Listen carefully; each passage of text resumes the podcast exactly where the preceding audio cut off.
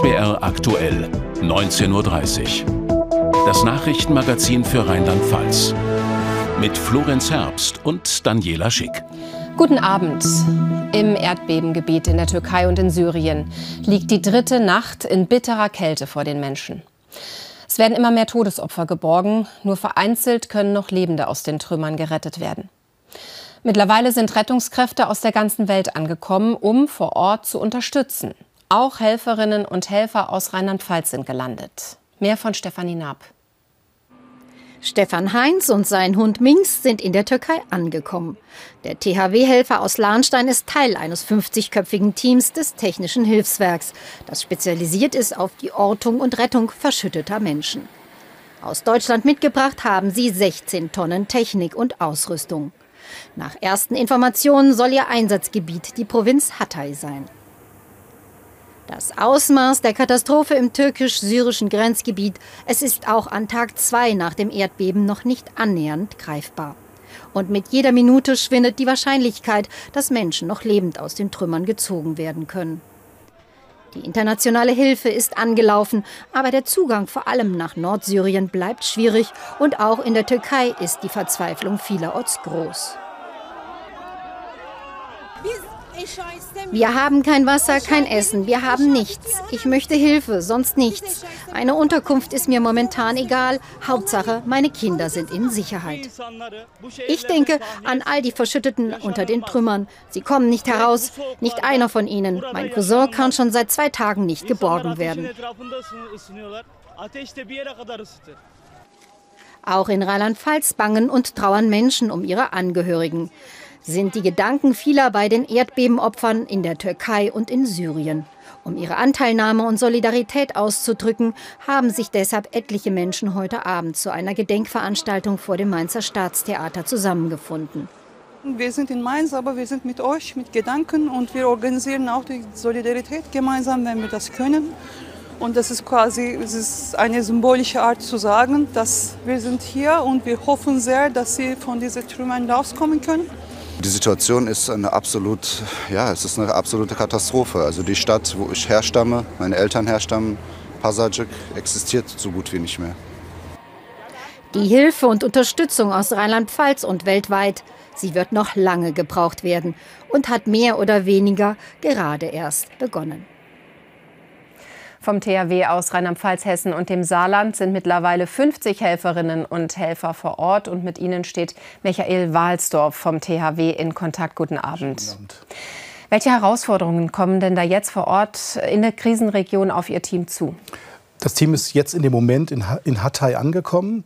Ähm, man nimmt jetzt ähm, Kontakt auf zum Katastrophenschutz vor Ort, zu den Vertretern der Vereinten Nationen, bekommt dann in diesem Gebiet einen Einsatzraum zugewiesen und beginnt dann sofort mit der Arbeit.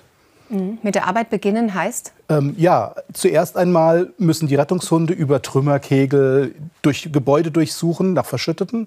Wenn dann der Hund eine Anzeige macht, wird das mit, Ort, äh, mit technischen Ortungsgeräten ähm, überprüft. Da wird dann auch die genaue Lage der Person ähm, fixiert. Und dann gehen die Bergungshelferinnen und Helfer hin und Jetzt mache ich es an einem Beispiel fest. Stellen Sie sich vor, ein Hochhaus ist zusammengestürzt und Sie haben äh, Betondecken, die dicht übereinander liegen. Dann würden Sie mit schwerem Gerät, Betonkettensäge, Kernbohrgeräte und des Weiteren äh, versuchen, Deckendurchbrüche zu schaffen und dann durch die Deckendurchbrüche zu der Person vorzudringen. Wie lange besteht denn überhaupt noch die Hoffnung, dass Lebende geborgen werden können? Man sagt ja immer 72 Stunden bis 100 Stunden nach einem Ereignis. Jetzt ist es dort nicht so warm, wie wir wissen. Es ist eher kühl. Das ist eigentlich ein Vorteil. Die Menschen, die Menschen dehydrieren nicht so schnell und die Chance, dass sie überleben, ist ein bisschen länger, als wenn es wärmer wäre.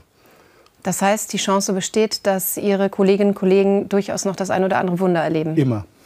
Mhm. Und danach?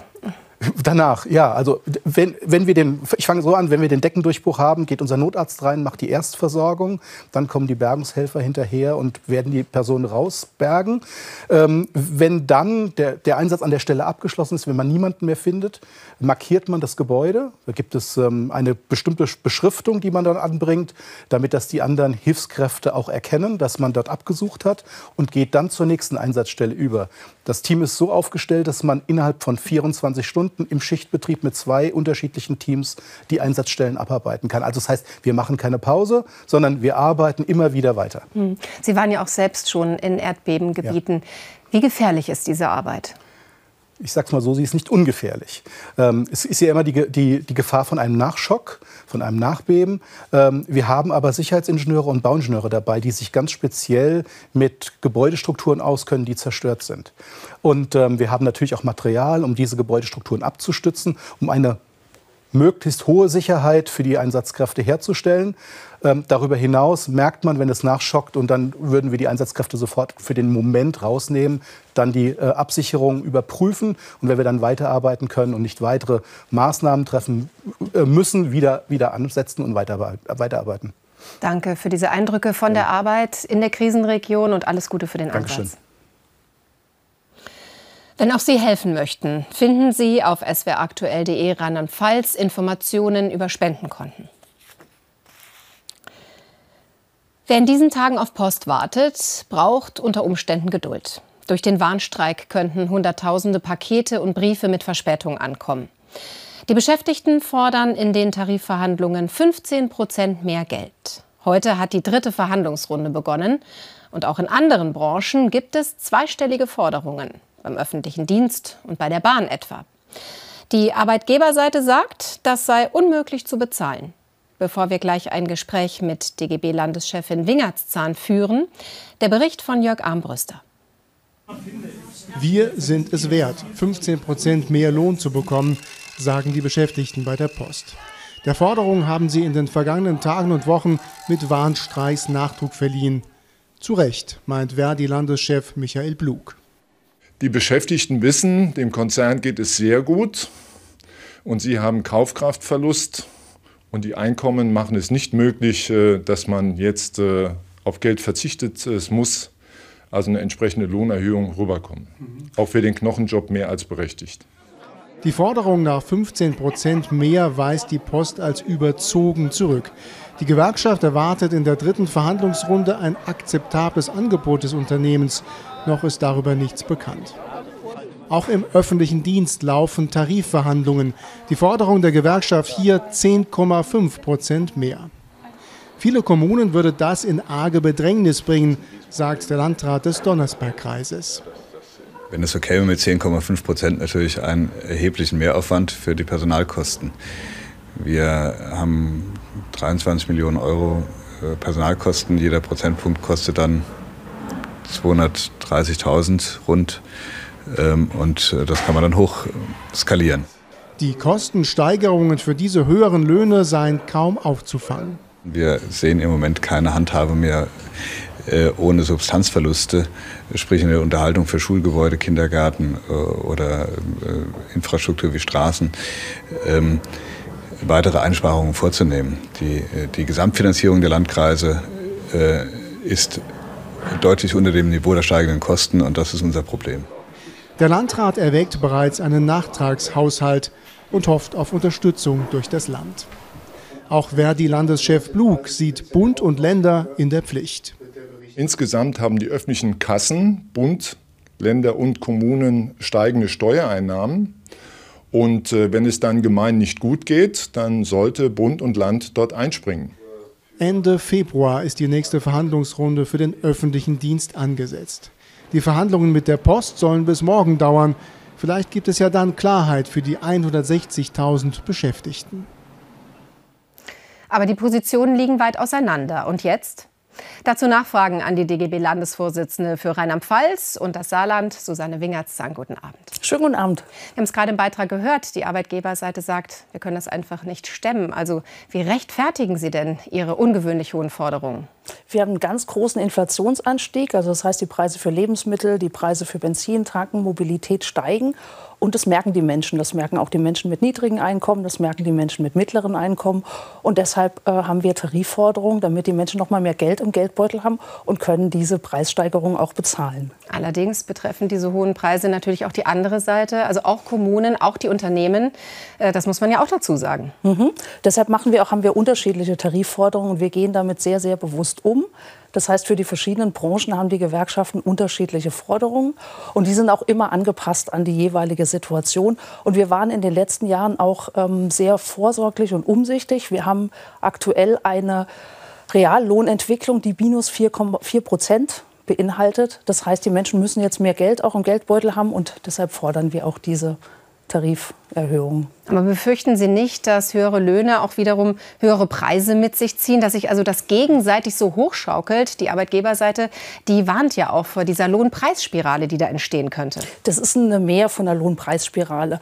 Wir haben solche Entwicklungen der Inflation, die haben überhaupt nichts mit Löhnen und Gehältern zu tun, sondern die sind getrieben zum einen von den Auswirkungen der Pandemie noch mit Lieferkettenschwierigkeiten, zum anderen über die großen Energiepreisentwicklungen, die wir gerade haben. Das heißt, durch den russischen Angriffskrieg, das hat nichts mit Lohn und Gehältern zu tun. Und deshalb sind auch nicht Löhne und Gehälter daran schuld, sondern das ist eine Möglichkeit, die Situation noch mal zu verbessern, weil wir danach äh, damit die Binnennachfrage stärken und die Kaufkraft der Menschen und damit auch die Wirtschaft ankurbeln können. Welche Maßnahmen fordert der DGB denn außerdem außer Lohnerhöhungen noch, um Bürgerinnen und Bürger zu entlasten? Wir hatten bei dieser Entwicklung auch ähm, Entlastungspakete gefordert, die gab es auch. Und das ist auch gut so. Wir haben mit als Erste als Gewerkschaften gefordert, dass es einen Energiepreisdeckel gibt. Der kam auch und der ist gut und sinnvoll und notwendig. Und wir versuchen das jetzt auch auszugleichen über Tarifverhandlungen. Das ist wichtig. Und wenn wir merken, wir können diesen Ausgleich nicht alleine über Tarifverhandlungen ähm, garantieren, dann ist es auch wichtig, dass der Staat eingreift und dass es Entlastungspakete gibt. Aber um nochmal auf den Anfang zurückzukommen, äh, Lohnforderungen im zweistelligen Bereich, äh, die Arbeitgeberseite, die sagt, wir können es auch nicht stemmen. Wie wollen Sie da zusammenkommen? Das ist eine Situation, die wir ja auch immer haben, ne? dass, das, dass es Tarifauseinandersetzungen gibt und die Arbeitgeberseite äh, behauptet, sie kann es nicht stemmen und wir unsere Forderungen anschieben. Und dann geht es in die Verhandlungen. Entwicklung. Und ähm, es ist klar, dass die Kosten dieser Krise nicht aus, ähm, auf dem Rücken der Beschäftigten ausgeführt werden dürfen. Es darf nicht so sein, dass am Ende die Kosten der Energiekrise, die Kosten der Entlastungspakete bei den Beschäftigten, bei den Menschen mit mittleren und geringen Löhnen ähm, liegen bleibt und die dafür die Verantwortung tragen. Da muss der, dem Staat, dem Land und den Kommunen was anderes einfallen. Der Standpunkt von Susanne Wingertszahn. Danke. Danke Ihnen. Wir machen hier weiter mit Kurznachrichten vom Tag und beginnen mit der Unterbringung von Geflüchteten. Florenz Herbst. Das Land Rheinland-Pfalz fordert vom Bund Unterstützung, um geflüchtete Menschen unterzubringen, auch vor dem Hintergrund der Erdbebenkatastrophe in Syrien und der Türkei.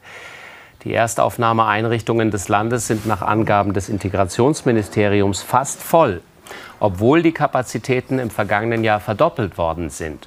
Das Land geht von weiter steigenden Flüchtlingszahlen aus und wird deshalb in den kommenden Wochen mehr Asylsuchende auf die Kommunen verteilen. Der Bürgermeister der Verbandsgemeinde Unkel im Kreis Neuwied, Fehr, hat vorgeschlagen, Unkel in eine verbandsfreie Gemeinde umzuwandeln. Für eine kleine Verbandsgemeinde mit nur einer Stadt und drei Ortschaften sei das sinnvoll, sagte er dem SWR. So könnten die finanzielle Leistungsfähigkeit verbessert und die Verwaltung entlastet werden. Ein Nahverkehrsplan für das Land soll in rund einem Jahr fertig sein. Das hat Umweltministerin Eder angekündigt. Gemeinsam mit den Verkehrszweckverbänden will Eder einheitliche Regelungen für den ÖPNV einführen. Dabei geht es um Themen wie eine bessere Verkehrsanbindung auf dem Land, die Regelung von Arbeits- und Pausenzeiten für Busfahrer oder die Barrierefreiheit. In gut einem Jahr sollen entsprechende Rahmenbedingungen festgelegt sein. In solchen Situationen brauchen Radfahrende starke Nerven, dichter Verkehr und sie mittendrin. Viele wünschen sich mehr Platz zum Radfahren. Bei einer Debatte im Bundestag hat die CDU heute gefordert, den vorhandenen Entwicklungsplan schneller umzusetzen. Der sieht eigentlich ein lückenloses Radwegenetz in den nächsten Jahren vor. Aber davon ist auch in Rheinland-Pfalz noch nicht so viel zu sehen. Das zeigt auch der Arbeitsweg eines Pendlers aus der Nähe von Koblenz den Michael Häusler begleitet hat. Rolf Hidding fährt fast jeden Tag mehr als 20 Kilometer mit Fahrrad und Bahn zur Arbeit nach Koblenz. Eine Stadt, in der die Verkehrsplanung jahrzehntelang aufs Auto ausgerichtet war. Als Radfahrer, sagt er, braucht es Können und Mut, um sich im dichten Berufsverkehr sicher zu bewegen. Mich nervt am meisten, dass Fahrradwege praktisch aus dem Nichts enden, wo ich nicht hinkomme, dass Fahrradwege enden und ich keinen Anschluss wieder zurück in den Verkehr finde. und auch, dass viele Autofahrer mit diesen Situationen auch überhaupt nicht umgehen können. Auch vom Allgemeinen Deutschen Fahrradclub heißt es, für Fahrradfahrer ist es in Städten, wie etwa in Koblenz, Trier oder Mainz, oft gefährlich, am Straßenverkehr teilzunehmen. In ganz Deutschland habe sich die Situation bis jetzt kaum verbessert. Deshalb würden nur etwa 11 Prozent der Wege mit dem Rad zurückgelegt. 80 Millionen Fahrräder haben die Deutschen in den Kellern, leider meistens in den Kellern. Wir fahren viel zu wenig damit, weil wir uns auf den Straßen nicht sicher fühlen. Die Menschen in Deutschland fühlen sich beim Radfahren nicht sicher. Und wir brauchen komfortable Radwege, wir brauchen mehr Radwege und wir brauchen Radwegenetze und das schnell. Nach Angaben des Verkehrsministeriums in Mainz hat der Ausbau der Radwege zusammen mit den Kommunen in Rheinland-Pfalz längst Fahrt aufgenommen. Die Konzepte sehen demnach ein flächendeckendes Radwegenetz bis 2026 vor. Doch kann das wirklich gelingen?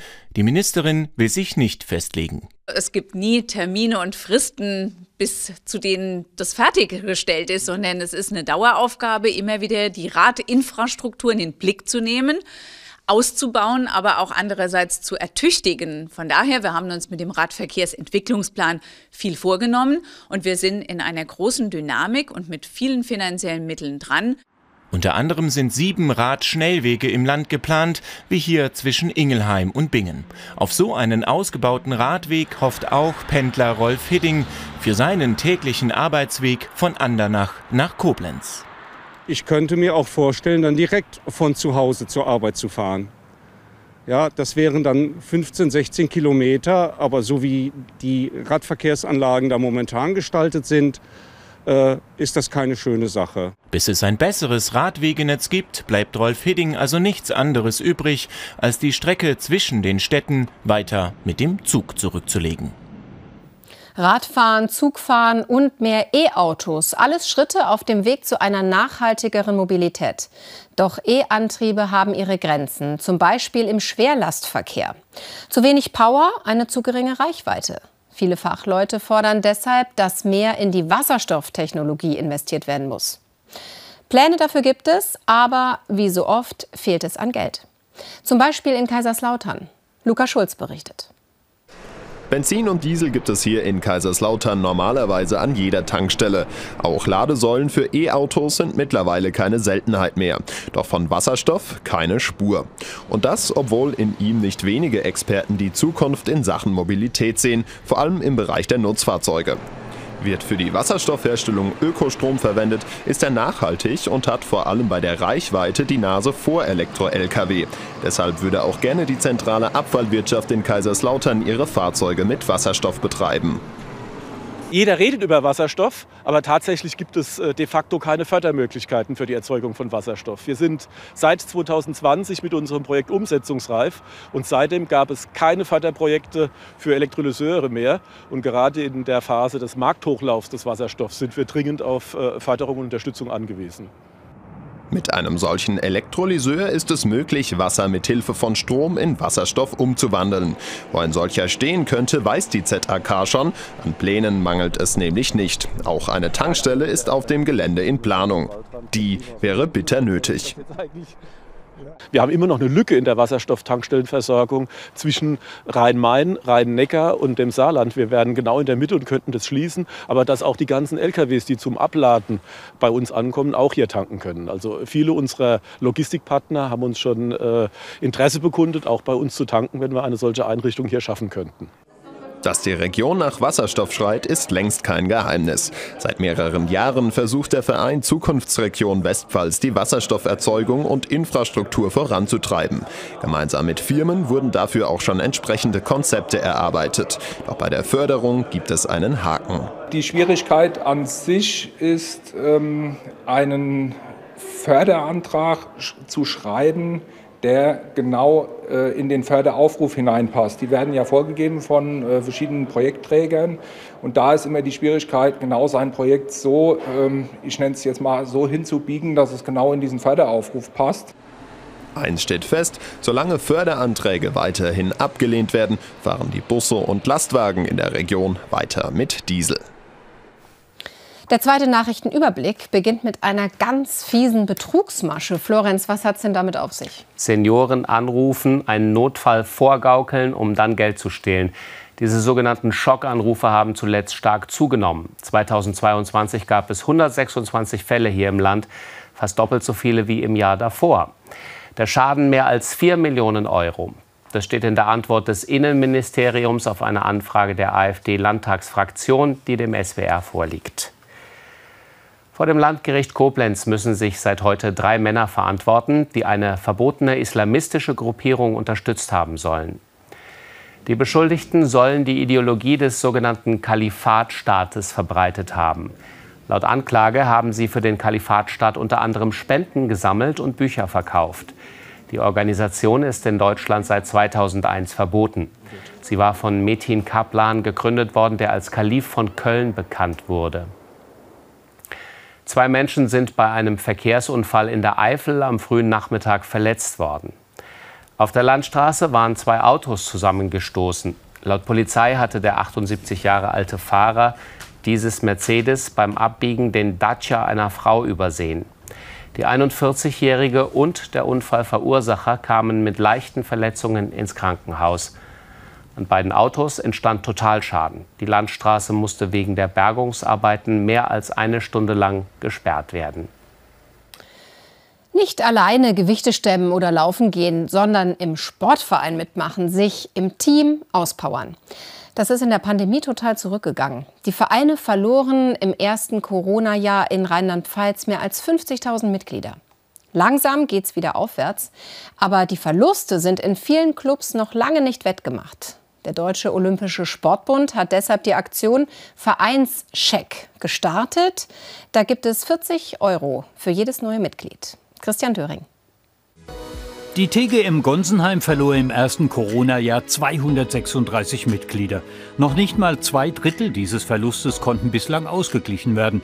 Die 40-Euro-Prämie des DOSB für jedes neue Mitglied sorgt bereits für weitere Neuzugänge. Zumindest, so Kursleiterin Isabel Hach, ist es ein gutes Einstiegsmittel. Der Vereinscheck hilft uns als Verein natürlich dadurch, dass die Leute niederschwelliger hier reinkommen. Man hat nicht so den ganzen Batzen des Mitgliedsbeitrages direkt zu stemmen, sondern hat schon mal so einen 40 Euro Bonus. Das erleichtert schon mal einiges. Da sind schon mal drei, vier Monate abgedeckt und dann kann man sich ja immer noch überlegen, bleibe ich dabei oder trete ich dann doch wieder aus. Isabel Hache ist fest angestellt, doch viele Sportangebote funktionieren nur mit Ehrenamtlichen.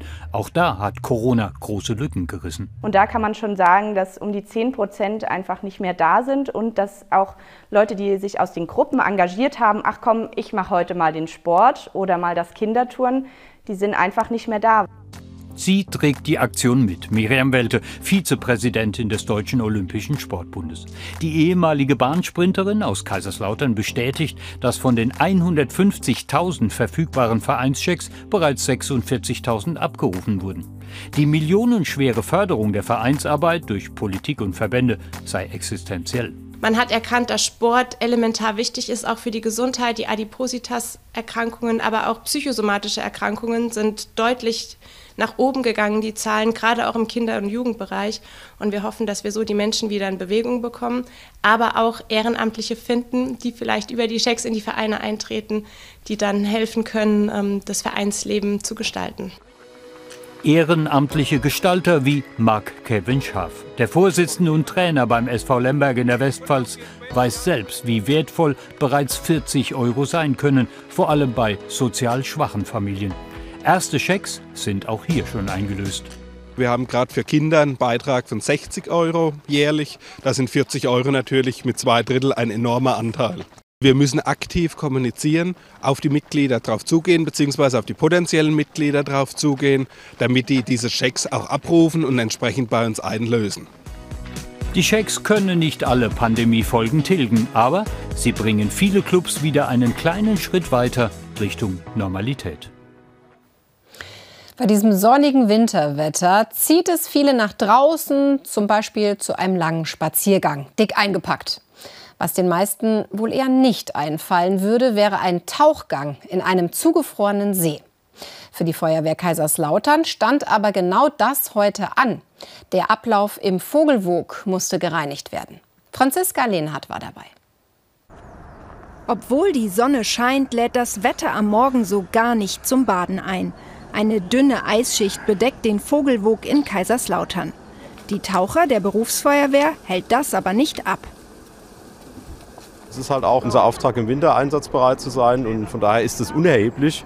Und äh, na gut, wir haben den Termin uns nicht selber ausgesucht, aber letztendlich spielt das keine Rolle. Wir können bei jedem Wetter tätig werden. Ihr Auftrag? Den Ablauf des Sees von Treibgut und Dreck befreien. Bei 4 Grad Wassertemperatur kostet der erste Schritt dann doch Überwindung. Am Anfang, wenn das Wasser in den Anzug reinläuft, ist es natürlich schon ein Aha-Moment. Also ungefähr so, wie wenn man die, unter die Dusche geht und die ist noch kalt. Ähm, aber das, äh, äh, der Wasserfilm erwärmt sich mit der Zeit. Und da kann man dann schon, ja, so eine halbe, dreiviertel Stunde ist das schon okay. Tobias Hahn taucht als erster ab. Erstmal die Lage sondieren und das Eis aufbrechen. Zur besseren Orientierung hängt er an einem Seil und wird vom Kollegen an Land gesichert. Den Ablauf reinigt er mit bloßen Händen. Am Anfang gut die Sicht, bis ich dann angefangen habe, die, äh, die, äh, das Unrat wegzuräumen. Und dann hat man gemerkt, dass jetzt die Sicht dunkel wurde. Da hast du quasi ab einem Meter unter der Wasseroberfläche nichts mehr gesehen. Für die Feuerwehrleute dienen die Tauchgänge auch als Übung. Deshalb darf noch ein zweiter Taucher ran. Nach etwa einer Stunde ist der Ablauf wieder frei und der Badetag am Vogelwog beendet. Ja, und auch wer nicht unter Wasser tauchte, hat vielleicht gefroren, aber schön war es trotzdem. Bei Lorscheid konnte man die Kälte am Vormittag nicht nur spüren, hier konnte man sie auch sehen. Und die war hartnäckig. Erst um die Mittagszeit kletterten die Temperaturen auf mehr als 0 Grad. Den ganzen Tag gab es wunderschönes Winterwetter mit viel Sonne. Und wie lange das mit dem schönen Winterwetter noch so weitergeht, das verrät gleich Carsten Schwanke in der Vorhersage. Dann die Tagesschau und um 20.15 Uhr ist Crime Time im SWR. Es geht um einen Tod in der Badewanne. War es Mord oder ein Unfall? Christina Dietrich fasst den Nachrichtentag nachher noch mal zusammen um Viertel vor zehn. Einen schönen Abend wünschen wir Ihnen. Danke für Ihr Interesse. Wenn Sie mögen, bis morgen. Tschüss.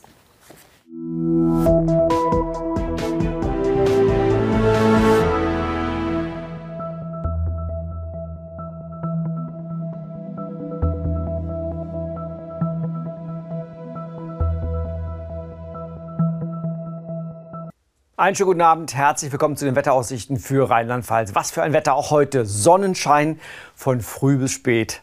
Aber es geht natürlich nicht ewig so weiter. Deshalb werfen wir einen Blick auf den Wettervorschaufilm. Da sehen wir dieses Wolkenband, das sich morgen langsam von der Nordsee herkommt, Richtung Deutschland bewegt, dann allerdings zerfällt. Das heißt, bei uns auch nur noch in kleiner, in abgeschwächter Form ankommen wird. Aber am Wochenende wird es schon bewölkter, da ziehen viele Wolken hinterher. Was wir hier sehen, das ist der Stand Samstagmittag. Ein großes wolkenfreies Gebiet über Westeuropa Dahinter verbirgt sich ein neues Hochdruckgebiet mit Zentrum über Frankreich. Das kommt dann zu Beginn der nächsten Woche bei uns an, dann wieder mit Sonnenschein und vor allem mit höheren Temperaturen. Aber schauen wir erstmal auf die Nacht. Die wird nämlich kalt, denn diese Nacht wird erneut sternenklar. Nebel wird sich keiner bilden und die Temperaturen rauschen in den frostigen Keller. Liegen morgen früh bei Werten zwischen minus 5 und örtlich minus 10 Grad. Dafür geht es am Morgen erneut mit viel Sonnenschein los. Ganz im Norden im Verlauf des Vormittags die ersten dünnen Schleierwolken.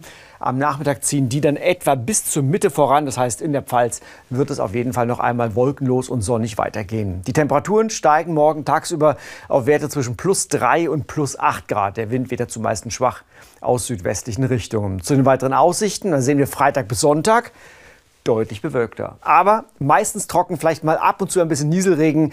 Aber was wir auch sehen, die Temperaturen steigen an und erreichen am Sonntag schon 9 bis 11 Grad. Es wird milder.